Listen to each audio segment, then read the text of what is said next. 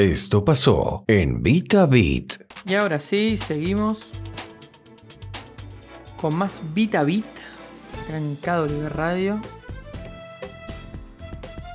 Siendo las 22.14 hora central europea, vamos a arrancar con el editorial de hoy que tiene que ver con la ruta de la seda. Me puse a investigar un poco porque ayer justo estaba viajando de, de Polonia para Alemania, vuelo hacia, hacia Frankfurt. La cosa está bastante tranquila, dicho sea de paso, con tema de COVID. Te hacen pruebas en el aeropuerto, eso está muy bueno. En el aeropuerto de, de Cracovia te hacen el test, ahí en media hora tenés el resultado en, tu móvil. Está buenísimo para viajar. Y de Frankfurt en un recorrido largo hasta, hasta Freiburg, son 2, 3 horas de tren más o menos. Y en el primero de los trenes me puse a leer un poco y a buscar un poquito de información de, esto que, iba a ser el tema del programa de hoy sobre la ruta de la seda. Y me encuentro con que el 6 de abril del año pasado, yo estoy leyendo varios libros, dicho sea de paso, no libros de China, libros sobre sobre todo lo que tiene que ver con tecnología e inversión y cómo fue evolucionando la historia también ¿no? de, China desde el punto de vista económico. Para interiorizarme un poquito más. Y estaba viendo que el año, el, perdón, el día 6 de abril del año pasado, veamos llegar, había una noticia en, en, en uno de los portales del European Council, que donde llegaba al aeropuerto de Malpensa, ahí a, a las afueras de, de Milán, un vuelo especial proveniente de Shanghái, de Shanghai con 2 millones de máscaras regulares, 200.000 del tipo N25 y 50.000 kits para testeo de COVID en una clara demostración de apoyo de China hacia Italia. Es interesante porque ahora vamos a, cuadrarlo, ¿no? Es interesante el tema de que la Unión Europea ya había mandado en febrero 56 toneladas de equipamiento a China al inicio de la pandemia. Y lo curioso del caso es que al llegar la comitiva de China al aeropuerto en, Italia. Eh, recordemos estos 6 de abril del año pasado, pleno desastre de pandemia, muy, muy compleja la situación en Italia. Italia fue de los que más sufrió junto con España. Y lo interesante es que venían con una pancarta gigante que decía, ¿no? en, en inglés, somos olas del mismo mar, hojas del mismo árbol, flores del mismo jardín. Esto inspirado en el estoico Séneca me llamó la atención porque digo, este mensaje del pasacalle también se repetía en las cajas que llegaban dentro del avión. No, esto estaba escrito en, chino, en mandarín. Y llegaban con. La ayuda llegaba con esta, con esta nota, ¿no? Que dice: Somos olas del mismo mar, hojas del mismo árbol, flores del mismo jardín. Diciendo, ¿no? Como en el planeta todos somos uno. Un mensaje bastante, bastante interesante, bastante ¿cómo decirlo? Digamos, colaborativo o, pacificador, unificador, ¿no? Que hacía China en ese momento que había mucho ruido, mucho de, bueno, el, si el virus se había iniciado ya, si no, si ellos estaban dando ayuda humanitaria para, con intereses detrás y demás, ¿no? Pero más allá de esto, lo que contaba el portavoz chino en ese momento, esto es una clara, una clara demostración de una civilización que tiene más de 5.000 años de historia, ¿no? que estaba horrorizada por la situación que, estaban, que habían vivido ellos y habían controlado, como le llaman ellos a, estas situaciones, el Luan o caos, y que no hay nada mejor para el planeta que el post-caos, ¿no? que salir de esa situación de caos. Recordemos que en la, cultura, digamos, principalmente de milenaria que tienen los chinos, basada en el Tao, ellos hablan de, de, orden y caos, ¿no? Como los dos estados posibles que hay. Y un poco la idea es esta, ¿no? Pero vinculándolo con un estoico que en, la mm, filosofía, digamos, greco-romana, si se quiere, eh, un, tipo como Séneca, los, los estoicos son, mm, digamos, bueno, el, tema del... Ahora, ahora, lo vamos a explicar, pero todo lo que tiene que ver con el estoicismo, digamos, de que, bueno, las situaciones suceden, las relaciones causa y efecto, ¿no? Cuando uno da... Eh, el efecto que calza algo siempre está propiciado por una, una una causa. La idea ellos que tienen de la ataraxia también, ¿no? Que es, es como esta libertad frente a las perturbaciones como estado ideal de la mente, por el cual podemos ¿no? E, establecer eh, un punto también de vínculo entre el, estoicismo y lo que es el Tao, o el punto en común entre la cultura milenaria china. En ese momento, China empezó a hacer donaciones a, todos los países del mundo, no solo a, Italia, sino también a España, a Francia, a países vecinos, ¿no? como, o, de la zona como Camboya. También tuvo el problema de que se ligó un par de sanciones por parte de Irán, porque, perdón, por parte de Estados Unidos, porque se, se donó también material eh, sanitario y demás para, el, país de para Irán. Y lo más importante de este hecho político, digamos, que, me disparó la, editorial, que ya lleva un año, ¿no? Este hecho político de las donaciones y, la, y ese vínculo que quiso establecer China con, con Europa en ese momento. Porque recuerdo que la nota también la, habla la, bueno, la, presidenta del Consejo Europeo, van der Leyen, eh, Úrsula, la, señora esta que es alemana también. Y en ese momento, Antonio Conte, que era primer ministro de italiano, recibe un, un telefonazo, un llamado de, Xi Jinping. Y mm, lo que le plantea Xi Jinping en este momento, y ahí viene el remate de todo esto, es que hay que establecer, le dice, la ruta de la seda de la salud que vaya acompañando la histórica ruta de la seda y la llamada BRI, ¿no? BRI es el Belt Road Initiative, también el cinturón de, caminos que está armando China como rutas comerciales a lo largo y a lo ancho de todo lo que es Eurasia, con el objeto de reforzar esos históricos lazos que había ¿no? entre, entre el, el taoísmo chino y la cultura greco-románica. Acá no me voy a meter demasiado, digamos, en todo lo que es la parte de la, historia, porque ahí se va a meter, meter Gaby, pero lo importante acá es contarles tres anécdotas de mi parte, digamos, que me parecen relevantes, porque, como les decía, ¿no? Este vínculo que se establece entre, entre cultura oriental y occidental, o entre Europa y Asia, o China precisamente, se remonta a más de 2500 años eh, antes de Cristo, con lo que fue la, extensión de la ruta de la seda cuando los chinos estaban asediados del norte, en ese momento del norte, y decidieron extenderse hacia el oeste, ¿no? generando todo un camino, una ruta, que bueno, también he leído por ahí eh, que es interesante que se llama la ruta de la seda porque fue el primer bien que se puede, digamos, seguir, eh, trasear o sí, seguir, digamos, desde el punto de vista histórico, con documentos y demás, eh, que, se, que se comercializó, digamos, entre en ese momento el Imperio Romano y, y China. Em, solo por mencionar, digamos, algunos nombres también que me, había quedado en el tintero, eh, aparte de, de Séneca, tenemos a Epictetus o Marco Aurelio también, que son grandes baluartes, digamos, de lo que es el, el estoicismo como idea y vinculación, ¿no? Llevado a la realpolitik, digamos, es un poco la postura de China frente al mundo y la que están tomando muchos países, ¿no? Que cuando suceden cosas hay que aceptarla tal y como sucede y la realidad es transformar la realidad desde la realidad misma, ¿no? Si, hay, si aparece la, aparecen herramientas tecnológicas, aparecen mecanismos para generar control, por ejemplo, de sociedades en, en este medio del COVID. Bueno, las sociedades se hacen más permeables y en el mundo de lo real, las sociedades modernas deberían intentar adaptarse a esta realidad misma y trabajar sobre esa realidad y no sobre ideales donde, bueno, tenemos la privacidad de datos y demás. Trabajemos sobre ello, ¿no? Después voy a, voy a hacer un par de menciones al, al respecto.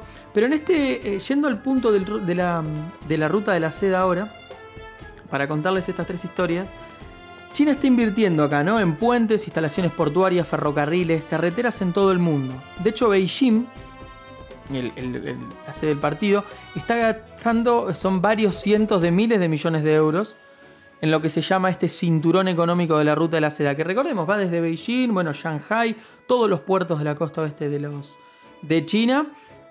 El mapa lo recorre de, mm, pasando por todo lo que es Medio Oriente, eh, tanto por mar, lo que es, por ejemplo, Singapur, los estrechos, ¿no? Sus, Ogmur, todos los, los estrechos que hay al, lo que es el, sur, digamos, el, océano está al sur de, de, de India, que se siente bastante amenazada en todo esto. De hecho, han puesto un puerto muy, muy grande en, en Pakistán también, al sur de Pakistán, continuando la ruta de la seda, este, cruzando, digamos, todo lo que es China y, bajando eh, por Pakistán también. Esto es una empresa enorme y, también conecta, digamos, eh, lo que es, digamos, por Israel, también todo por, por Rusia, por, eh, pasando por Polonia y demás. Todo lo que es la conexión, puertos de Venecia, puertos de, de Trieste, todos los puertos del sur, Rotterdam, vía aérea. Es impresionante la inversión que está haciendo China en lo que es esta ruta de, de la seda. Y aquí en Europa estamos en esa situación dividida, ¿no? A favor y en contra. ¿Quiénes están a favor de la cooperación? ¿Quiénes se, se oponen a ella? Y para esto quería contarles un caso que me pareció bastante, bastante interesante de, del Duisburg. ¿Sí? Duisburg es un... Aprovechando ¿no? que, estoy, estoy acá, digamos, en, en Alemania les voy a contar ese caso, caso de Duisburg en Alemania, que es una ciudad que está muy muy cerquita de Düsseldorf, que es el punto final del de, la, de la ruta de la seda. Les quiero contar también sobre mm, el caso del Pireo en Grecia. Me pareció súper relevante para entender cómo está funcionando en Europa la ruta de la seda. Y les voy a contar el caso de...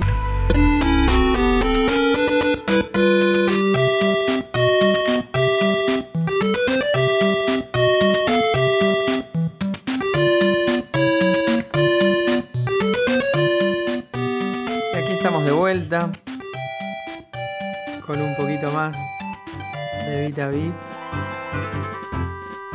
Y voy a contarles las tres anécdotas que les debía. Ya hemos hecho un poquito la introducción, digamos, de todo lo que tiene que ver con la ruta de la seda. Así que ahora les voy a contar tres anécdotas. Primer anécdota. Bueno, primera es una, voy a hacer una recomendación en realidad. Voy a hacer una recomendación porque me parece interesante que, que miren, hay un documental de DW, de DW, está en, en varios idiomas, que habla mm, del caso del Pireo, del puerto del Pireo, el Pireus en, en Grecia, y cómo fue durante 2008-2009, después de la crisis subprime a nivel global, cómo mm, había quedado devastada la situación en Grecia en general, ¿no? como todos ya saben, y fue comprado parte, gran parte del puerto por capitales chinos, y cómo eso eh, cambió la vida completamente en el puerto. Obviamente que le dio vida, pero lo tomaron como un... digamos, hay, hay, quienes dicen, hey, pero los chinos vinieron y nos coparon, digamos, el puerto. Pero la realidad es que si uno mira el, el documental es bastante interesante porque están los detractores también, pero es como que le trajo cierta vida, ¿no? Y también dimensiona lo que fue la crisis para Grecia. Es, es impresionante. Y también hay un, documental en, DW también del, puerto de Trieste, de cómo el puerto de Trieste aún no vendió. Trieste, recordemos, está en el límite ahí en, el norte de Italia, muy cerquita de Venecia.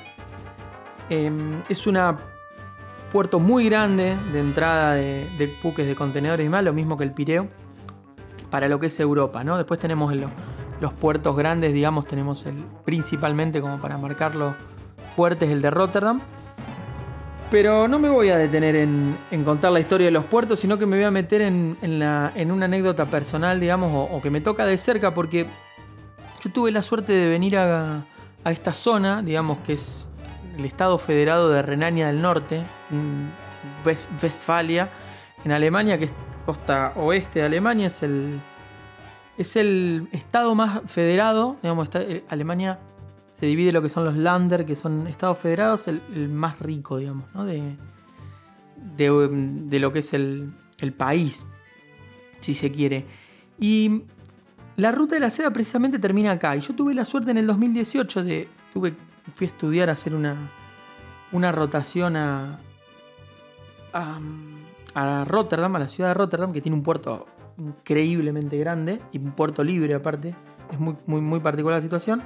Y de ahí me lo fui a visitar a Martín, un amigo mío que vive acá en esta zona, también de Luján. Y, y me empecé a meter desde ese momento con el tema de, del puerto, en realidad de la ruta de la seda, porque hay un pueblito, una ciudad de 100.000 habitantes más o menos, será como Luján, que está muy cerquita de, de Düsseldorf.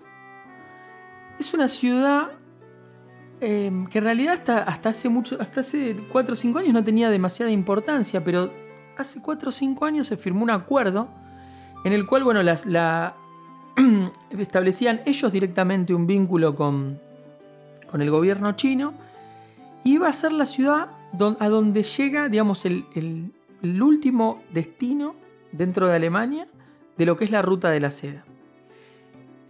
El puerto este se ha convertido ahora en el puerto, el mayor puerto interior europeo. ¿sí? Tiene al lado el aeropuerto de Frankfurt, que es el aeropuerto de, carga aérea más grande de, de Europa. Tiene aproximadamente 2.3 millones de toneladas anuales por lo que había buscado. Y la línea ferroviaria desde Duisburgo, Duisburg hasta Shenzhen recorre 11.000 kilómetros, más de 11.000 kilómetros en 13 días.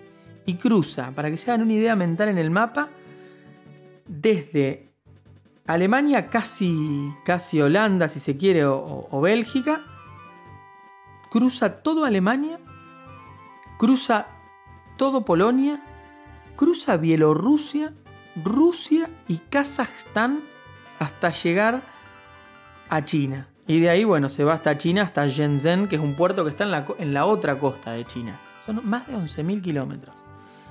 El interés, según lo que pude leer y, lo que vengo averiguando y leyendo de, de, varios diarios alemanes, este, por, por Duisburgo, que ahora aparecen varios.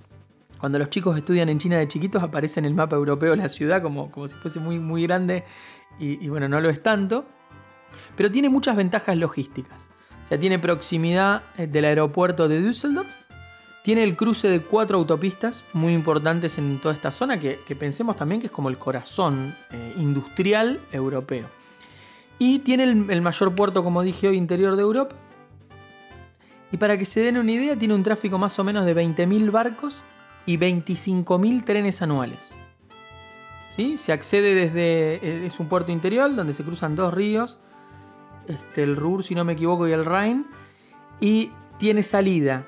Se puede acceder, digamos, por río navegable internamente a Rotterdam y a Venecia. O sea, Rotterdam, que es el puerto noroeste de, de Holanda, y Venecia se puede salir ahí, que es cerquita ahí de Trieste, donde les decía hoy, cruzando, digamos, bajando todo por Alemania, norte de Italia, y sale por Venecia.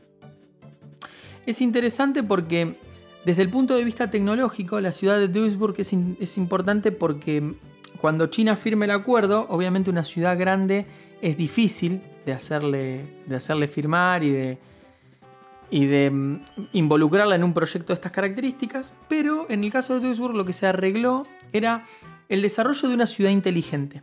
Una ciudad inteligente a manos de Huawei.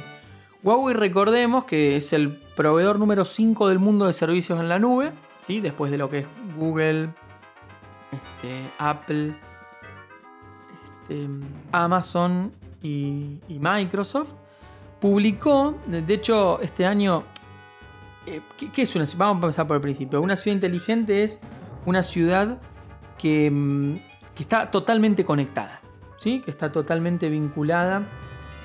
Eh, desde el punto de vista tecnológico, digamos, todos sus semáforos, sus puertos, sus, sus calles con cámaras, todo tiene dispositivos inteligentes que envían algún tipo de información a una central que se analiza y que se hace con modelos predictivos, con modelos de inteligencia artificial, que es donde yo me, me especializo. Con este tipo de modelos lo que se hace es intentar mejorar la calidad de vida de los ciudadanos. Hoy está muy en discusión en Europa y en el mundo, porque este tipo de modelos de ciudades inteligentes, el problema que trae aparejado es el de la básicamente el de la mm, el de la propiedad privada, digamos, ¿no? El de la identidad digital soberana que hablamos y el de la protección de los datos.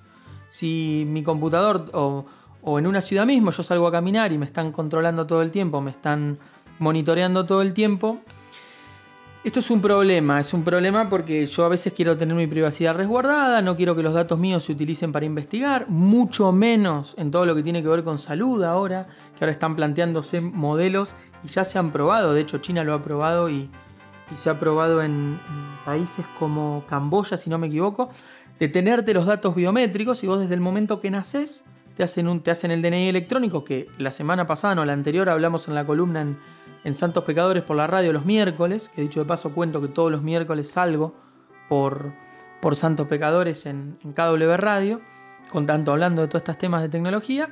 Y claro, vos nacés, te, tenés ya todos tus datos biométricos, digamos, eh, huella digital, eh, bueno, sangre demás, pero después toda tu estructura genética también. Como han visto ahora, ha salido una noticia también de esto. Entonces, si tengo la estructura genética de la persona, tengo todos sus datos, la voy a hacer un seguimiento desde que nace para, en teoría, prevenirle mm, eh, problemas de salud, para mejorarle la calidad de vida, para en situaciones de este tipo de crisis, de pandemia y demás, saber si tuvo un virus o no, resguardarlo o no, hacer lo que llaman los lockdowns inteligentes y demás. El problema acá no es el de, el de las ciudades inteligentes, sino que el problema que, que hubo es que el gobierno, digamos, ¿no? por lo que leía, firmó un acuerdo con China, el gobierno de Duisburg, para avanzar con esto. Pero ahora están evaluando desde la universidad a ver cómo lo. cuál es el tratamiento que van a hacer, ¿no? Dicho sea de paso, y para, para cerrar un poco esta parte de la columna y después meternos ya con, con Gaby, que lo vamos a llamar que va a estar él desde Luján. Em, Huawei presentó durante la conferencia mundial, hace unas semanas, conferencia mundial de inteligencia artificial, la WIC, un un modelo, digamos, un informe técnico si se quiere, con, un modelo para describir infraestructura y los servicios inteligentes esenciales para una ciudad moderna. Esto es interesante si lo quieren ver porque además no solo habló de tecnologías en la nube, conexiones inteligentes e inteligencia artificial, sino también habló de cómo una ciudad inteligente debe perseguir objetivos de sostenibilidad. ¿Sí? Todo esto que tiene que ver con neutralidad del carbono y, eh, todo lo que es no emitir, digamos, no dejar huella digital. ¿no? Y es interesante el informe, es bastante largo, pero lo recomiendo muchísimo porque, de hecho, el modelo que presentó Huawei este de Cloud, que es totalmente en la nube, es impresionante, es el modelo Pangu, que es un modelo de visión computarizada, de los más importantes del mundo, incluye 3.000 millones de parámetros, o sea, analiza, ¿no? Visión computarizada es, bueno, con cámaras en toda la ciudad, lo están haciendo en, en Shanghái, por ejemplo, ¿no? entre otras 10 ciudades. Pero mm, dentro de, China, ¿no? 10 ciudades están. Pero este modelo de visión computarizada que tiene 3.000 millones de parámetros es una pata fundamental, los venden ellos, ¿no? Este Pangu Model D, el, del modelo este de ciudad inteligente. ¿Por qué? Porque con las cámaras yo levanto toda la información, o sea, recojo toda la información de los, de, tráfico, de las personas que van caminando, de si hay congestionamiento, del estado de, la, de las calles, de la recolección de los residuos, del comportamiento de los, de los ciudadanos, de si hay aglomeraciones, bueno, todo. Y este, este mm, programa, este desarrollo de inteligencia artificial, lo que ellos dicen, según el comunicado, dijo Jia Zhongli, que es el gerente general de, de productos y servicios para Huawei Cloud, que va, a generar un modelo más eficiente, innovador, cálido y sostenible para las ciudades chinas. Diferencia con Duisburg, todavía se lo están pensando. Acá en Europa todo lo que es Smart Cities está yendo bastante lento desde mi punto de vista y todo lo detiene muchas veces el tema de protección de datos y que no está la legislación actualizada y tratada con la dándole la importancia que esto tiene para mejorar la, calidad de vida de la gente, ¿no? Porque al final si antes de la pandemia hubiésemos tenido mejores mecanismos de, control, podríamos haberlo trabajado de otra manera.